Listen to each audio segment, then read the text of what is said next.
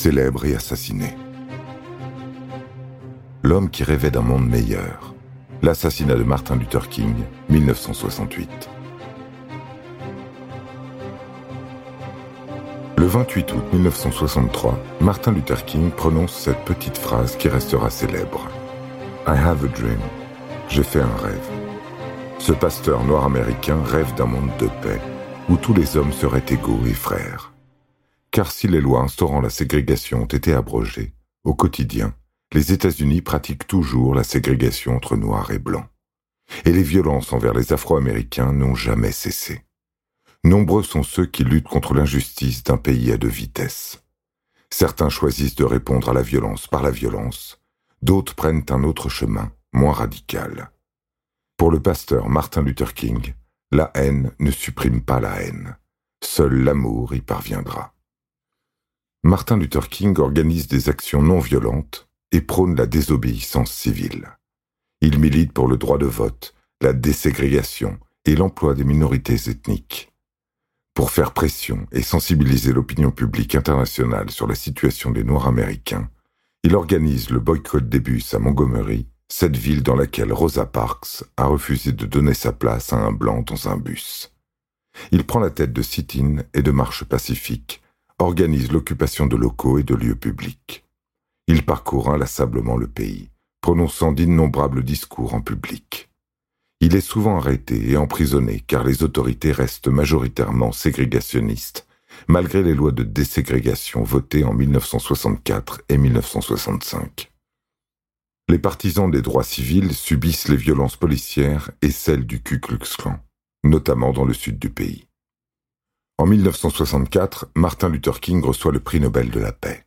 C'est une grande victoire pour le mouvement pacifique et pour tous les Noirs américains.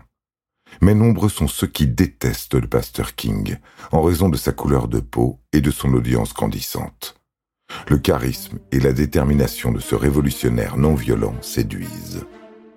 En 1956, sa maison est attaquée à la bombe incendiaire et en 1958, il est poignardé alors qu'il signe des exemplaires de son livre dans un magasin de New York.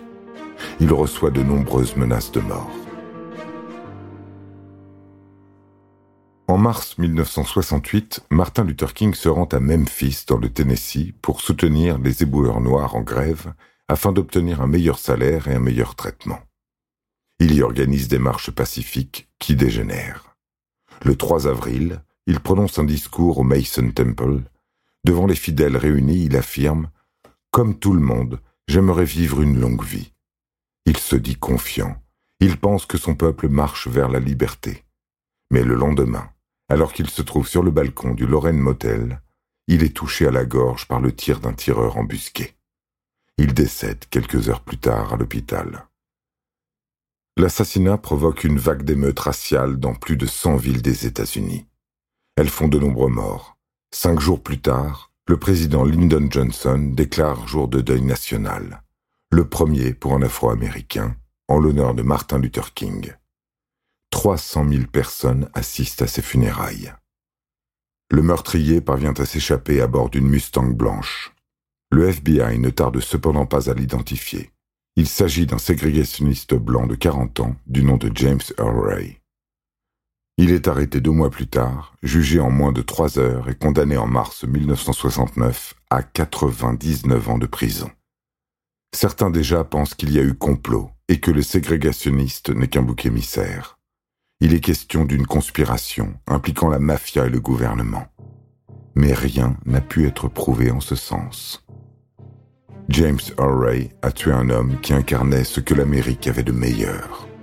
Ne reste que son rêve, l'égalité entre noirs et blancs, qui peine encore à se réaliser.